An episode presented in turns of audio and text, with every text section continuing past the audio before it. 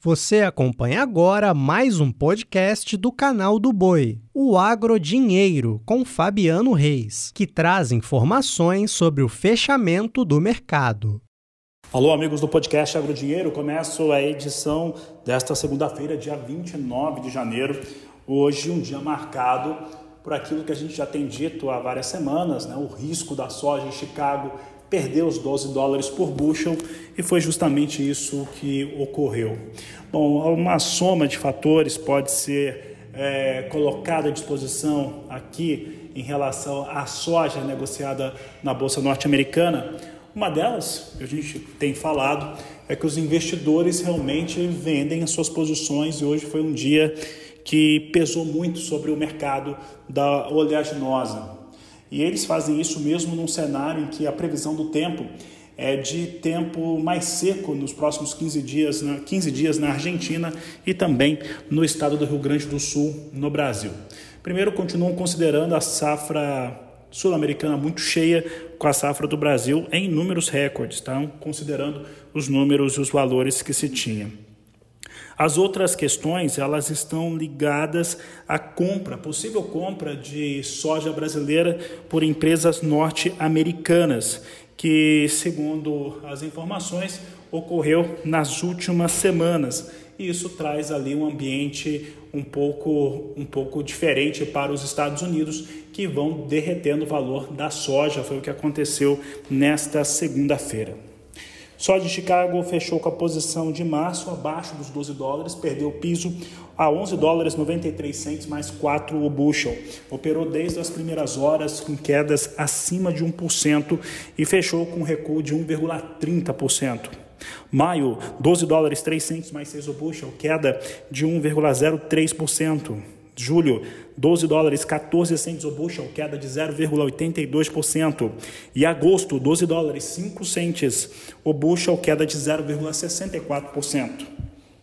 Olha, mudamos de assunto, vamos falar de milho agora e falar um pouco a respeito da precificação no Brasil e a oferta de milho, intenção de cultivo que se tem no país para a segunda safra. Para falar sobre este assunto, nós vamos conversar com Enório Barbieri, ele que é vice-presidente da Abramilho e participa desta edição do aqui do, do nosso Agrodinheiro. Olha só, Enório Barbieri, obrigado pela participação. Como que você avalia esse momento em relação às intenções do produtor e também aquilo que ele pode vir a semear, tirar dos campos? Boa tarde, seja bem-vindo. Boa tarde a você, boa tarde a todos que nos assistem. Obrigado pelo convite. É, na verdade, o que a Bramília vem contestando é que os dados divulgados pela Conab não traduzem a realidade. Por que, que nós estamos contestando? Porque a partir da safra de soja, a gente faz a safrinha de milho ou segunda safra. Afinal de contas, essa segunda safra é responsável por mais de 90% do que o Brasil produz de milho. E, e até agora só foram plantados em torno de 4% da lavoura de milho de segunda safra. E a Conab vem com números que nós contestamos pelo seguinte: nós temos um problema climático no Brasil que atrasou a safra de soja, que está encolhendo a janela de plantio de milho, e temos um problema econômico, que é o custo da lavoura de milho, que hoje, em todos os cálculos feitos pelos institutos, pelo IMEA, feito pelo, pelo, pelo CPEA, essa renda que o produtor pode obter da lavoura de milho não é suficiente para o pagamento do custo da implantação da lavoura do milho. Como nós temos aí mais de 90% a serem plantados, a maioria dos produtores que ainda não plantaram estão fazendo conta se vale a pena plantar ou não. Primeiro, porque se a janela encolheu, aquilo que é plantado fora da janela tem um risco maior e não há cobertura do seguro agrícola porque é plantado fora da janela. Segundo, porque se é para perder dinheiro, não vale a pena nem plantar. Só que, infelizmente, no Brasil, pouco se ouve falar dessa situação econômica, que nem a soja que está sendo colhida paga a conta e nem o milho, que era o reforço que o produtor tinha de segunda safra, está deixando eh, margem que o produtor possa ter alguma renda para poder um cobrir o outro. este ano, infelizmente, é diferente dos anos passados. Aqui no Sul, por exemplo, nós tivemos três anos consecutivos de estiagem, mas o pouco que você colheu, você pagou as contas.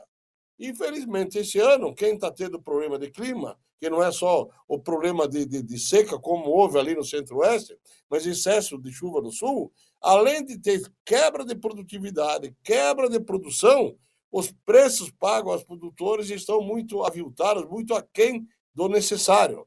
E o produtor já está vendo lá na frente, e as entidades que representam os produtores estão vendo que a situação está se tornando caótica cada vez. Por conta desse quadro, e aí, infelizmente, com a divulgação dos números da Conab, os preços caíram porque o mundo esperava um número menor. O que a Conab fala não fecha com o que os produtores falam, tanto que teremos uma reunião dia 30 em Brasília, Ministério da Agricultura, entre Ministério, entre Conab, entre Abramino, entre a ProSoja, para que a gente consiga consolidar esses números e mostrar para a sociedade brasileira e para o governo e para os produtores a situação que nós estamos vivendo, dramática de, de, de econômica deste ano. Então é preciso que alguma coisa aconteça através de políticas públicas que possam dar um alento ao produtor, dizer o seguinte: nós vamos ter preços mínimos, nós vamos ter uma prorrogação de seis meses das nossas contas, que é uma das pedidas que nós vamos fazer dia 30, para que o agricultor possa colher a sua safra, fazer conta de quanto ele colheu e ver se ele consegue pagar as contas. Caso contrário, é necessário outras medidas, porque se não tem dinheiro, não tem como pagar. Ir para a inadimplência é muito pior a situação, porque aí todos aqueles contratos, alguma coisa que você teria não oficial, via política pública de governo, ou contratos com a iniciativa privada, você indo para a inadimplência, você vai para o Serasa, você está fora do mercado. Então, nós estamos sujeitos esse ano a ter um sério problema com os agricultores brasileiros de ficarem inadimplentes, não poderem mais produzir próxima safra. Crise nós já tivemos, não, não é a última, mas sempre tem que achar uma solução. Então, o que nós estamos fazendo agora é mostrar a real situação que vive o produtor rural de insegurança econômica, de insegurança se planta ou se não planta, e o que, que vamos fazer. Dentro dessa desse universo, tenho conversado aqui com diversos representantes de produtores rurais. O presidente da ProSoja Brasil, Antônio Galvão, participou comigo aqui, presidente do Sindicato Rural de Sinop, o presidente da ProSoja do Mato Grosso do Sul, e eles estão trazendo um indicativo muito claro de que eles estão falando para o produtor plantar menos, diminuir, reduzir as suas áreas de cultivo de milho. Essa é uma questão. Você apontou aqui essa reunião que vai ter, é, que envolve o Ministério da Agricultura e diversas instituições. O ministro Carlos Fávaro, inclusive, ele se pronunciou nesta última quarta-feira falando que vai ter, vão ter medidas, mas não falou que medidas que são. Quais são as estruturas que seriam necessárias para lidar com o mercado que está baseado em números da Conab e do Departamento de Agricultura norte-americano que refletem um cenário inicial, que era o potencial dessa safra e não aquilo que está sendo trabalhado no campo?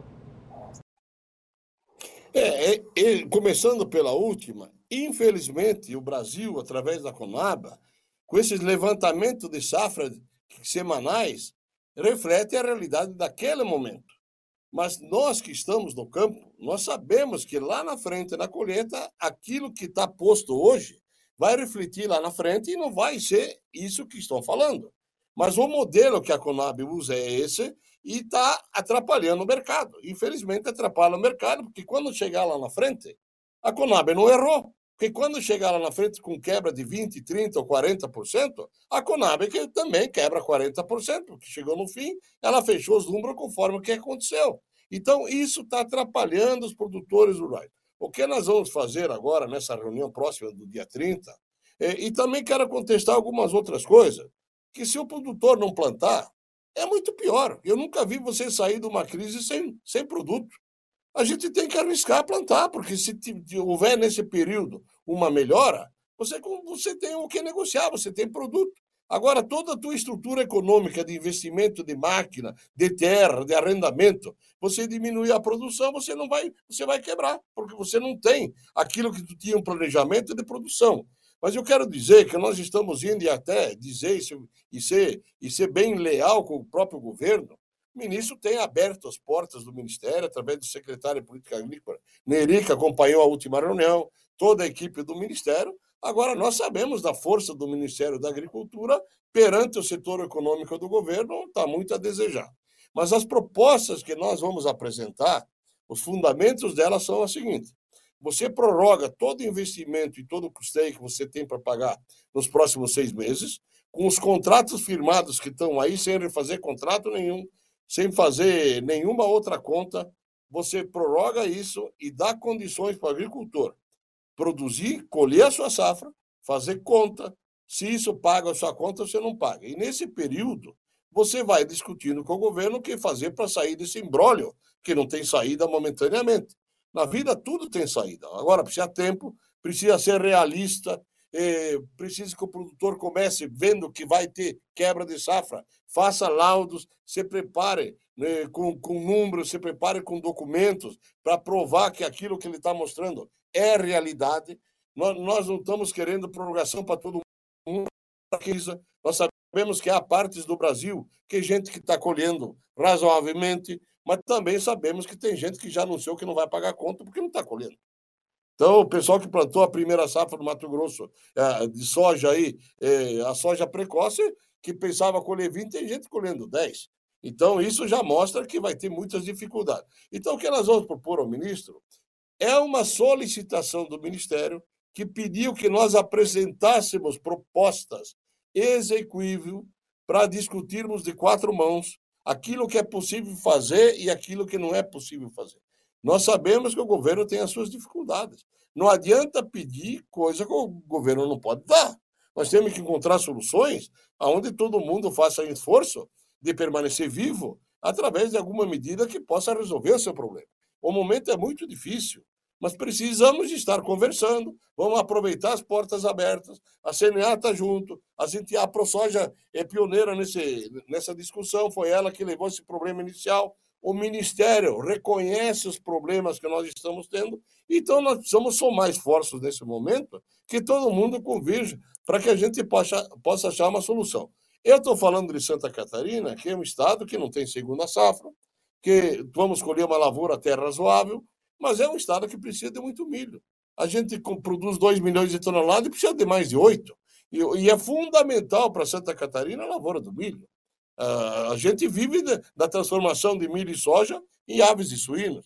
E, muitos, muitos, e isso agrega muitos valores nas exportações brasileiras, traz muitos dividendos. Agora, a solução não é deixar de plantar, a solução é plantar. Agora, para plantar, o produtor tem que ter uma garantia de uma forma ou de outra, ou de seguro, ou de preço mínimo, alguma coisa que ele não vai botar dinheiro e não vai colher depois. Ele precisa colher, no mínimo, aquilo que ele investiu.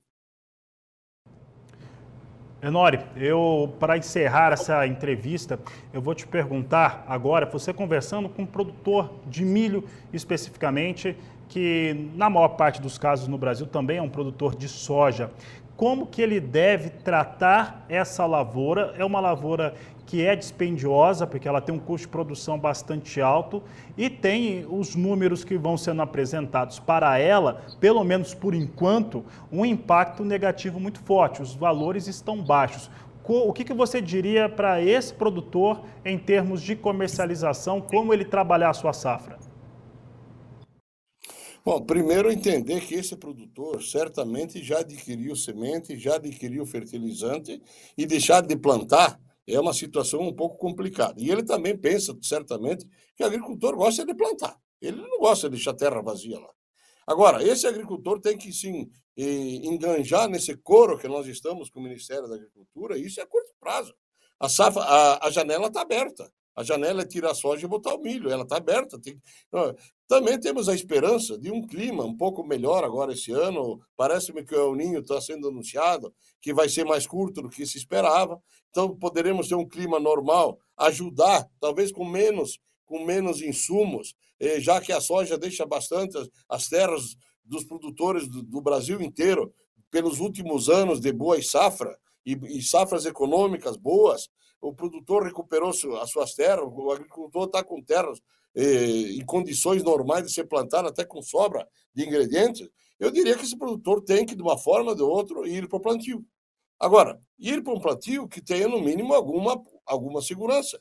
Nós temos estrutura no Brasil que vão depender de muito milho. Tá o caso do etanol de milho aí no Centro-Oeste. As usinas vão precisar, o Brasil calcula 15 milhões de toneladas.